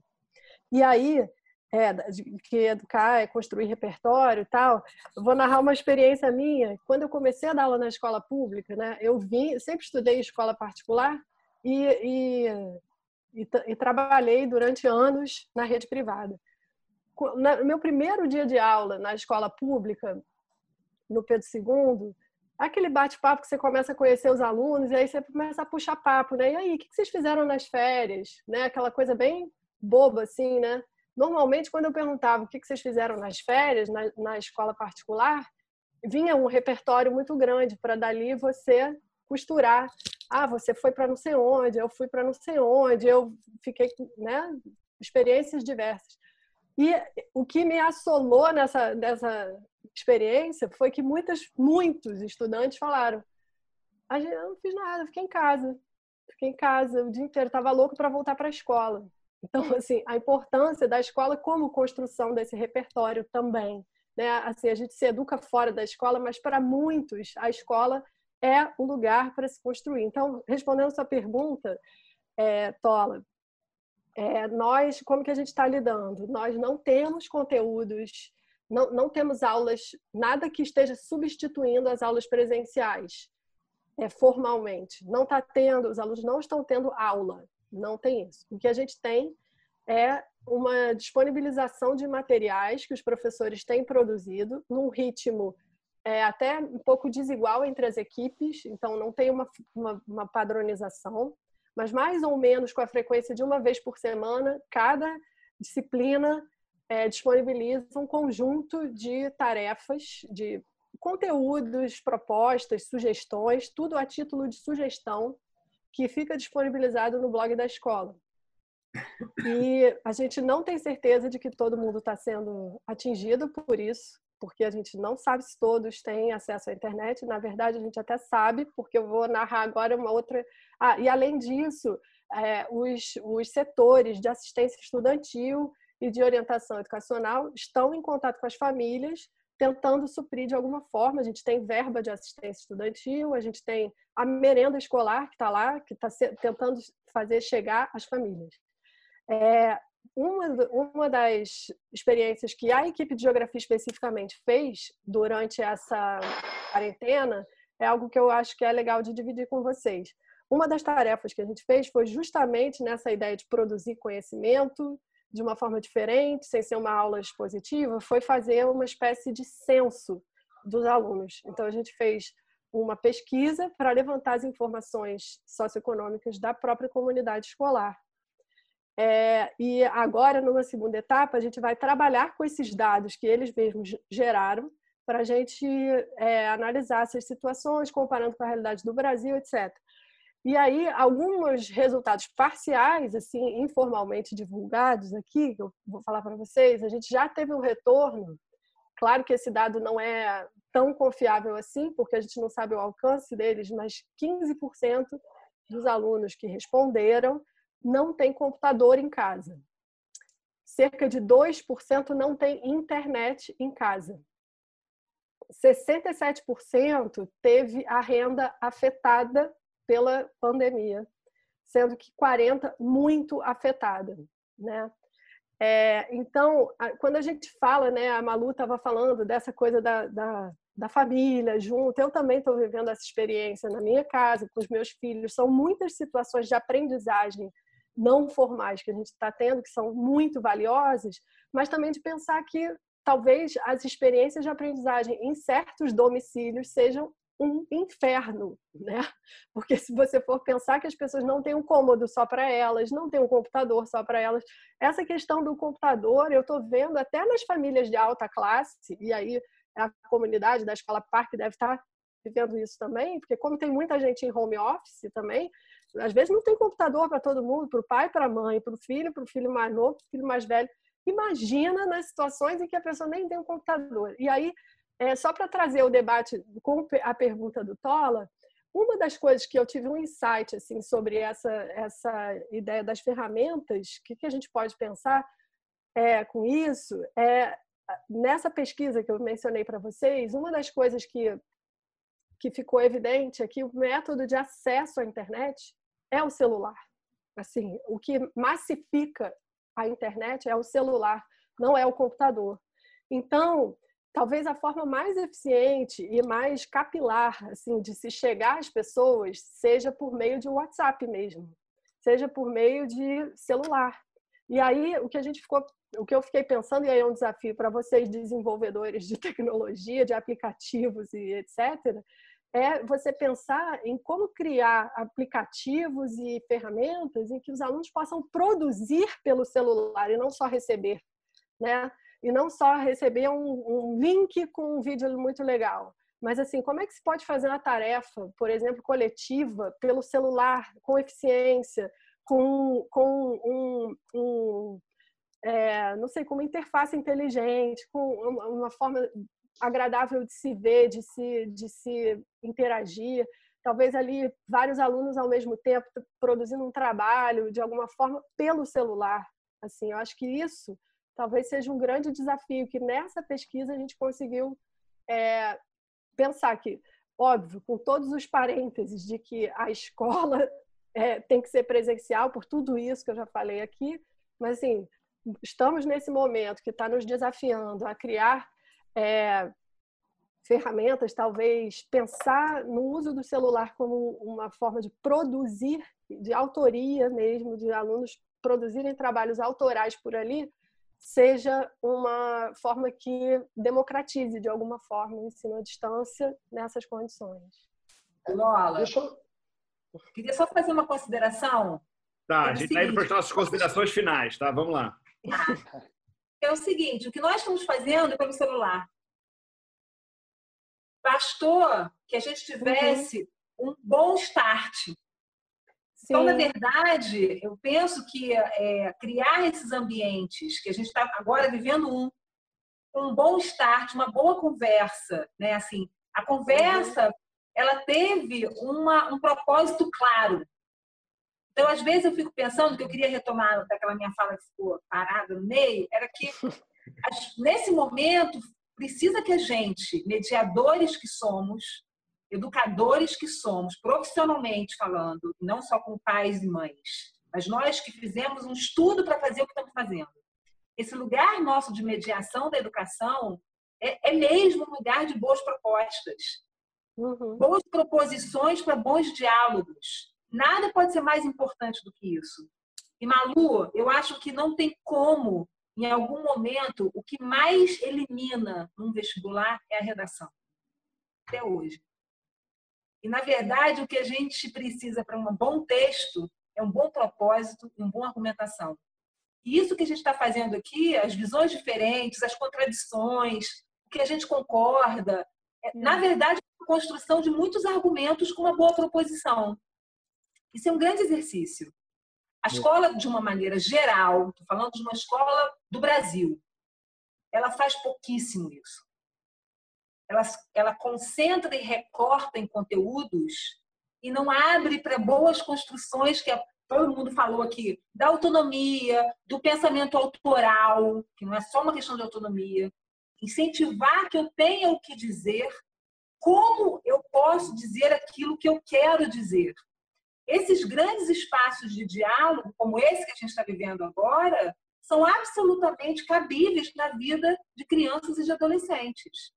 Mas precisa desse mediador, precisa de alguém que proponha uma bom, um bom start isso acontecer. Vai ser por 10 minutos, vai ser por 15, vai ser por uma hora, vai ser por uma tarde inteira, vai ser.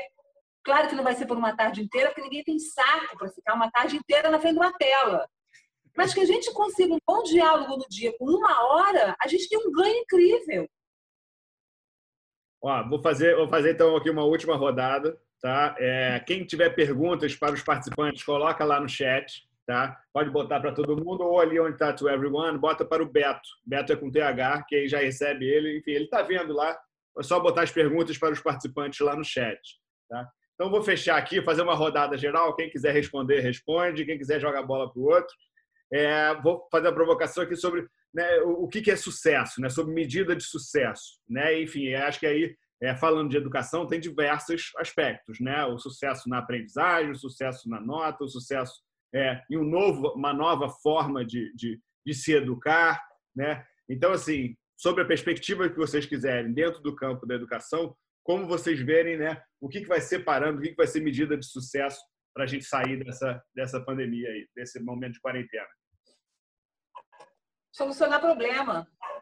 Do menor ao maior, com liberdade de pensamento, com adequação em onde você está, com quem você está, trazer a criatividade para que você solucione os pequenos e os grandes empecilhos da vida. A gente está vivendo um excelente rascunho. Eu excelente. É completo a Rona e eu queria trazer que sucesso nesse caso é pensar no coletivo.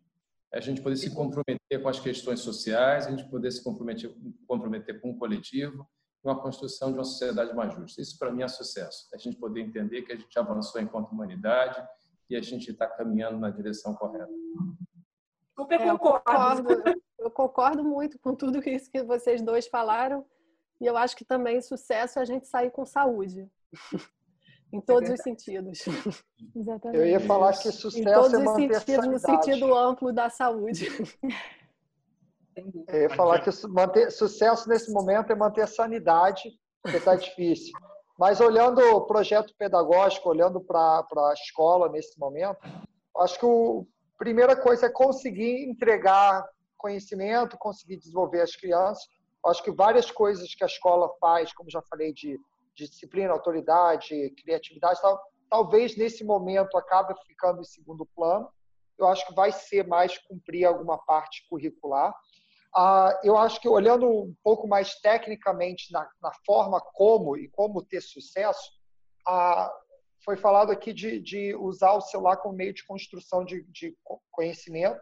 Isso já existe, tá? Isso é muito comum, tem muitas ferramentas, o próprio Moodle faz isso. O problema é que a maior dificuldade que os professores não sabem usar. Então, eu acho que outro ponto de sucesso, como capacitar melhor os professores.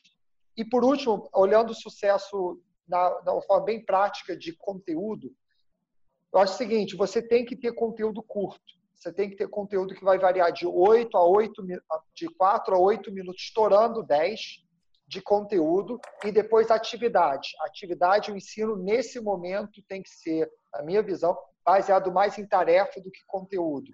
Porque você tem que manter a pessoa estimulada e manter o raciocínio. O ensino à distância não é absorção, não é receber conteúdo, é muito mais criar raciocínio a partir de um conteúdo. Então, acho que o sucesso é voltar para a minha primeira fase, frase, que é fazer alguém pensar. Boa. É, eu acho que, para mim, o sucesso agora é equilíbrio. Seja qual equilíbrio for. Então, acho que a fala da Lola que ela disse, ela disse exatamente tudo que eu queria falar também, que é essa relação do é, como lidar com as pessoas na situação que elas estão porque é completamente diferente lidar com os alunos em escolas particulares, lidar com os alunos em escolas públicas, lidar com alunos no ensino infantil, ensino médio. Eu acho que agora é achar o equilíbrio, porque é uma coisa difícil de fazer e vai precisar é, de muita conversa e de muita troca e de muito feedback, mas é uma coisa que eu acho que é extremamente necessário agora, o equilíbrio. Então, acho que o sucesso seria esse a relação entre a saúde mental, a produtividade, é, como manter a educação é, e como manter as pessoas é, funcionando do jeito que deveriam estar. Então, o equilíbrio é essencial. Como, como ficar equilibrado, hein, Renata? Vendo a filha dando esse show aqui ao vivo pra gente. Maravilha, maravilha. Vamos lá, então vamos entrar aqui para as perguntas. Né? O Beto fez uma, uma, uma curadoria aqui das perguntas que pintaram no chat. Eu vou tentar rodar de todo mundo. A gente já está super estourado, então vou fazer uma para cada um para a gente fechar isso e todo mundo ficar nas suas casas, né? e jantar, enfim, com as suas famílias. A necessidade está aí. Vamos lá, ó, tem um aqui. Uh, vamos lá, para Rona, é, do Yuri. Rona, é, por você ter estudado no Colégio Centro Educacional de Niterói, você acha certo ter provas online no colégio, nos colégios? Eu não entendi muita relação do, do online com o Niterói, mas você deve saber. Olha, isso deve ser, deve ser aluno. é, então, eu estudei numa escola que era uma escola experimental, né? É, e que, quando a gente fala da PARC, assim, a PARC estudou a escola que eu estudei.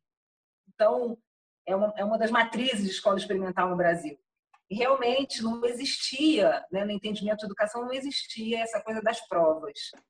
É, acho que a gente aqui, de uma maneira geral, a gente falou um pouco sobre esse lugar de que o conhecimento como transmissão, que é o que a prova padrão pede mais, né, é, não leva a lugar nenhum. Então, na verdade, o que eu acho é que se existe uma avaliação sobre o pensamento de alguém, e isso pode estar numa prova, é, é, preciso que a gente escute o que essa pessoa tem a dizer sobre alguma coisa. Então, vou voltar para o mesmo lugar que eu disse, que é um bom mediador educativo é alguém que sabe fazer uma boa proposição. E esse é um lugar da, da educação, tanto em casa, os pais são educadores nesse sentido, e a, a escola é educadora nesse sentido. Então, faz sentido ter vestibular, faz sentido ter prova todo dia, todo ano, todo semestre, todo bimestre, faz sentido na medida em que ela é um dos caminhos para a gente escutar o que o outro tem a, tem a dizer. Nesse sentido, sim. Agora, uma prova que testa um conhecimento transmitido, não sei para quê. Não sei para quê. Boa. É, vamos lá. Então, agora uma pra, para o Richard. Richard, é, acho que alguém ouviu aí que você está com filho pequeno, enfim, está na fase de, de, de, educação infantil. Como lidar com a educação infantil durante a suspensão das aulas presenciais? Fala, papai. Depende muito do, da, da, da, faixa etária, né? Tem uma de 11 meses, 10 meses, que começou a andar hoje. Então, não tem muito o que fazer, muito mais um trabalho aí de, de estar com criança. Mas a minha mais velha, de 5 anos, ah, eu, eu, ela estuda na escola britânica, aqui no Rio de Janeiro. Eu acho que eles estão fazendo um ótimo trabalho. Ah, parou a aula sexta-feira, segunda-feira já tinha todo online desenhado. E, e o que eu falei, eu acho que é muito baseado em atividade. Já está em fase de alfabetização, uma fase até difícil, porque ela está sendo alfabetizada em inglês. E, e, o que eu vejo é tarefas, é você ter conteúdos curtos e ela desenvolver tarefas. Avaliação para essa etapa é, é, não faz sentido, é muito mais ela conseguir concluir coisas. Então, no aspecto de educação, é isso. No aspecto dos pais, como lidar com as crianças, equilíbrio tal, acho que aí é um assunto aí para talvez um psicólogo ou ficar mais de uma hora falando sobre isso. Mas esse também é um desafio muito grande, porque a criança nessa etapa tem pouco foco, perde o foco muito rápido. E aí, só trazendo um relato, eu tive semana passada, foi ontem, anteontem, minha filha fez um escândalo porque ela tinha que ler um livro e fez um escândalo, não, não queria, berrou, tinha que botar de castigo, sabe aquela coisa de caos.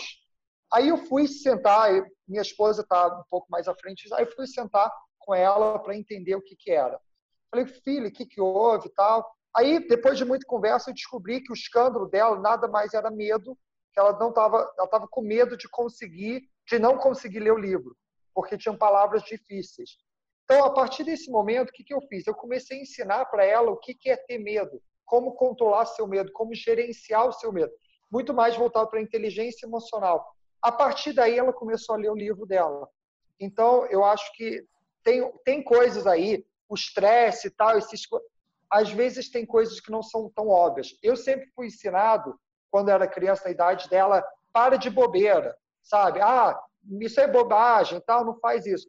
Mas eu acho que ter um pouco dessa inteligência emocional, entender o lado emocional da criança também é muito importante nessa fase infantil. E o mais importante para a criança infantil é dar amor. Amor é o fundamental, coisa mais importante nessa etapa.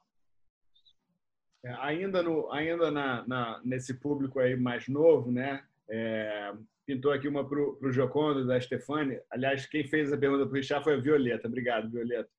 A Stefani perguntou para o Jocondo aqui né? Qual o tempo de tela para crianças de 4 a 6 anos? Você sabe essa informação? Essa é mais para o é, é, Eu acho que seria mais para o Richard. Né? É. Eu sei, é, é, talvez tenha que passar essa para o Richard. Viu, Richard? Você Dois a quatro minutos de conteúdo. Então, deixa eu pegar uma outra aqui, uh, que foi aberta a todos, então vou direcionar para o Jocondo. Jocondo, essa, essa é a, a pergunta do Luiz Henrique. Ah, essa pandemia e suas disrupções podem ajudar a mudar o modelo educacional brasileiro, que é o mesmo há mais de um século? Eu acho que é uma boa pergunta, Luiz Henrique. Pode ajudar e pode não ajudar. É isso que a gente está, nesse momento, tendo que lidar com. Né? Eu acho que a gente fica achando que a pandemia por si só vai fazer essa transformação. Essa transformação tem que acontecer nesse momento, nas casas de cada um, nas propostas que cada um está tá tendo e no olhar que a gente está tendo para a vida. Eu acho isso que é, é, o mais importante. Então, assim, se a gente continuar buscando é, é, saídas individuais né, e egocentradas para resolver os problemas, talvez não mude nada. Talvez até piore. Essa pandemia vai até agravar mais a situação. Se a gente aprender que é no coletivo, que é nas trocas, que a gente vai crescer, com certeza a gente vai caminhar para novos momentos. Principalmente na educação. Eu acho não só na educação, mas na vida. O que hoje eu me pergunto muito é como é que a gente está construindo isso, já que essa construção tem sido muito é, individual nas suas casas, né? E a gente perdeu esse espaço que são as praças, são as salas de aulas, esse espaço coletivo onde a gente tinha essa troca tão rica. Então, eu acho que podemos caminhar para algo muito melhor, mas não tem nada garantido. Eu acho que o mais importante que a gente tem que levar agora é que não tem nada garantido. A gente precisa construir isso agora para que a gente possa ter, de fato, algo diferente do futuro. Obrigado, Jocondo. É, Lola, vamos aqui para você. Ó. É, falando aqui sobre, sobre né, esses soft skills aí do futuro. Ah, enfim, que essas, o que a gente aprende hoje pode não ser uma profissão para amanhã. Né? É, o, o CEO do Alibaba é, acredita que precisamos ensinar e aprender coisas que as máquinas não podem fazer. Valores, pensamentos independentes, crença, esporte, música, pintura pois todo o resto do aprendizado pautado na base do conhecimento está na internet. Vocês acham que podemos preparar para chegar nesse Desculpa. Vocês acham que estamos preparados para chegar nesse ponto ou já começamos a construir esse futuro? Ah, eu acho que Bom, primeiro, eu acho que é, resiste um pouco a essa visão de educação com a visão profissionalizante, simplesmente, né? Assim, eu acho que É claro que a gente tem que, em alguma medida, e no ensino superior principalmente, se preocupar com as profissões que vão sair dali, mas eu acho que a escola perde muito se ela fica é, focada numa, numa educação profissionalizante. Até por isso, até por esse aspecto da gente não saber exatamente que profissões vão, vão existir, né? E o perigo também de você é, associar a educação à formação de um profissional tem muitos interesses colocados aí, né? Assim, tem muitas coisas colocadas na quem é que define o que, que é bom o, que, o que, que é bom para para quem, né? Então assim é, a educação ela, vai, ela é sempre atravessada de muitos interesses porque ela é uma forma muito poderosa de transmissão da cultura, de, de perpetuação de valores ou não. Então, eu acho que a gente, a resposta, assim, para essa pergunta, é, eu acho que a gente tem que diversificar, sim. Assim, eu considero que as habilidades que a gente tem que trabalhar na escola tem que ser cada vez mais diversas. Acho que a inteligência emocional é algo que fica muito fora da escola e que tem que ser cada vez mais introduzida. É, acho que tem muita coisa ultrapassada, então acho que a gente não está pronto ainda para essa visão assim. Acho que a resposta é não, porque de fato a escola é, por natureza, por definição, uma instituição conservadora, assim, porque ela fica mais nas permanências do que nas mudanças, justamente por, esse fato da transmissão da cultura, assim, acho que é uma característica da escola. Isso não necessariamente é um, é um defeito, mas muitas vezes ela é, ela é, é pode ser alvo de críticas e a gente tem que pensar nessa, nesse dinamismo maior para a escola. Então, acho que é isso. Acho que eu, eu já começo é, dando um passo atrás em relação a essa ideia de educação para profissionalização e respondo que temos muitos desafios e não estamos prontos assim para essa Acho que nunca estaremos, na verdade. Acho que a educação é sempre. A gente está sempre devendo, sempre correndo atrás. Maravilha, obrigado. Então, vou aproveitar aqui eh, esse meu lugar aqui de, de, de facilitador e, e, poder moderar as perguntas aqui. Eu vou escolher uma pergunta minha para Malu. Malu, que você tem uma configuração em casa parecida com a minha, né? Você tem é, irmãs, é, é, irmãs pequenas, né, mais ou menos ali de 5, 6 anos, 5, 6, 7 anos, né, você com 15 e tudo mais. O que, que os pais podem fazer para dar maior suporte para vocês nesse momento? Cara, tia Tola, Tola, desculpa. Pode ser, é uma questão muito válida que você colocou agora, porque esse é um, uma das maiores questões que a gente está vivendo dentro de casa que é como ajudar as pequenas é, nessa aprendizagem, né? Porque eu vejo que a minha mãe e meu padrasto, eles têm uma rotina que não é uma rotina que foi preparada para tirar grande parte da tarde deles a auxiliar as crianças em casa. Só que é uma coisa de extrema necessidade nesse momento, porque não tem como simplesmente deixar que as duas é, desenvolvam uma autonomia no meio do nada para estudarem sozinhas. Então eu acho que agora é um. Bom, é porque parece que eu estou usando essa palavra para explicar tudo, mas é verdade. Eu acho que ter o equilíbrio sobre qualquer situação agora é muito importante. Conseguir separar é, o que que, quais são as prioridades ou qual, o que, que é de extrema necessidade em tal hora.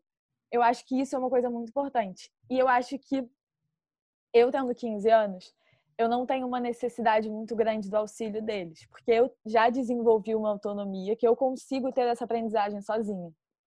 Mas eu vejo que com as minhas irmãs tem partes do processo que elas não conseguem fazer sozinhas.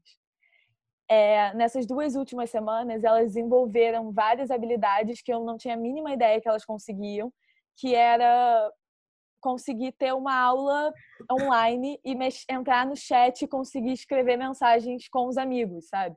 São essas pequenas habilidades que eu acho que com auxílio ao longo do tempo, ao longo de um período de tempo, as crianças vão desenvolvendo. Mas precisa de uma ajuda. Nesse primeiro momento é necessário uma ajuda. E, eu, e não tem como simplesmente ignorar esse fato. Mas também não tem como ignorar o fato de que às vezes não há tempo para isso.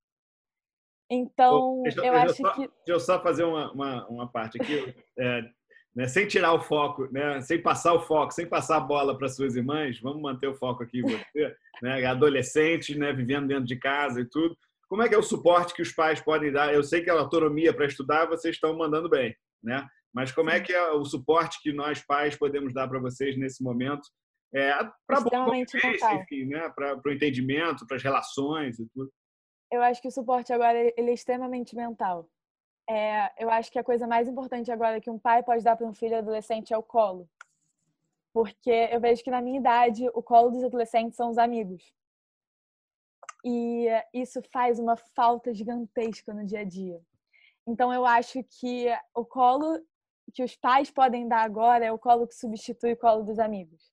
Então é a coisa mais importante que um pai pode dar agora, é estar do lado e auxiliar na mentalidade e auxiliar no carinho, e auxiliar no colo, porque a gente está num momento que é um momento completamente delicado para o psicológico, um momento de desenvolvimento sentimental. Então não tem como simplesmente ignorar que está todo mundo passando por uma situação de desespero emocional, sabe? Então eu acho que a única coisa e a coisa mais importante que um pai pode dar para um filho, principalmente adolescente, é o carinho, é o colo. Agora todo mundo bota na tela bem pequenininha para ninguém me ver aqui com o olho cheio de lágrimas. Renato entrou na sala para abraçar a Malu. Maravilha, Malu. Muito, muito, muito obrigado. Aliás, obrigado a todos vocês, né, a todos vocês que toparam vir aqui e, e, e colocar um pouquinho da, da opinião de vocês, do que, que vocês estão vivendo. Né? Eu acho que o tempo hoje é um, um, um fator, né? é um valor né? É, é, muito importante nesse momento. Então, vocês terem, terem dedicado aí é, uma hora e quarenta do tempo de vocês para compartilhar as experiências que vocês estão vivendo. É, para nós da 6D foi um prazer recebê-los e receber essas outras cento e tantas pessoas que ficaram aqui acompanhando a gente do começo até o final. É um pouquinho do, do da orgulho de fazer, né, e ver que tem fez sentido para essas pessoas todas, né? Isso motiva muito a gente.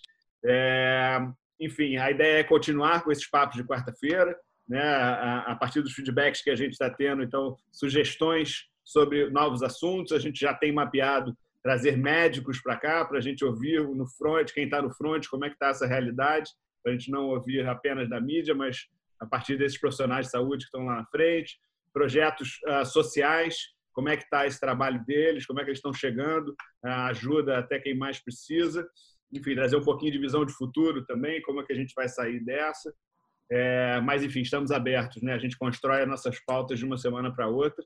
É, a equipe fica maluca comigo, mas isso torna a história mais dinâmica, tá? Então, gente, muito, muito obrigado, em especial a vocês cinco que participaram, participaram aqui. É, a casa né, está aberta é, e eu acho que cada um colaborou um pouquinho com a sua visão. Valeu, Tola. Obrigado pelo convite. Viu? Tchau, um gente. Obrigada. Vocês, gente. Muito obrigada, gente. Foi um prazer. Obrigado, Obrigado a todos. Tchau, tchau. Ó, então vamos fazer o seguinte, eu, eu vi uma, uma, manifestação legal ali, que alguém bateu palma. Vamos bater palma para gente aqui, por esse momento aqui? Pô, achei que uma ótima manifestação aqui para a gente fechar isso em alto astral. Esse papo rico. Quem estava com a câmera desligada ligou, é ótimo espetáculo. Valeu, palmas ao vivo, galera. É isso aí. Um pouco de troca, um pouco de calor humano para a gente. Tá? Fiquem bem, fiquem nas suas casas, se mantenham saudáveis. Em breve a gente está de volta. A gente marca um encontro lá na casa para a gente poder se abraçar e trocar mais ideia. Beijo em todo mundo. Beijo. Beijo. Se cuidem.